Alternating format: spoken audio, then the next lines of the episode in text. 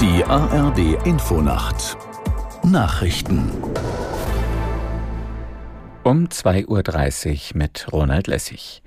Bei einer Messerattacke in der französischen Hauptstadt Paris ist ein deutscher Tourist getötet worden. Zwei weitere Menschen wurden verletzt, wie Innenminister Darmanin mitteilte.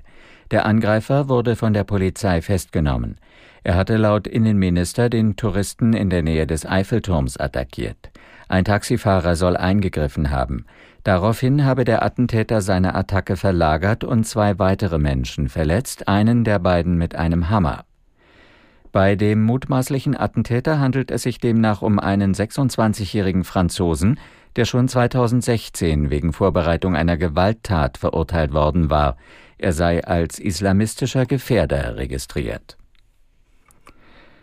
In Bayern sorgt der Schnee weiter für Probleme auf den Straßen sowie im Schienen- und Flugverkehr. In einigen Regionen war zudem der Strom ausgefallen.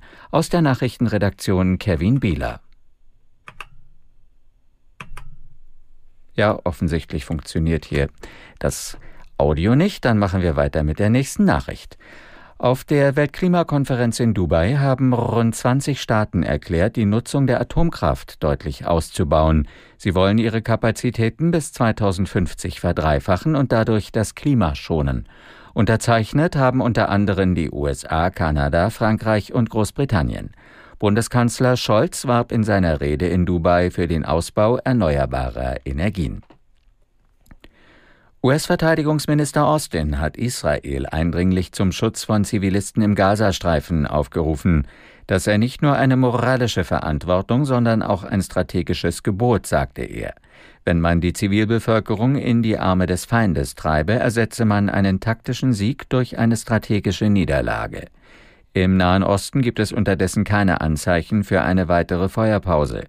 Die Hamas hat mitgeteilt, dass sie über eine Freilassung weiterer Geiseln erst verhandeln will, wenn der Gaza-Krieg beendet ist.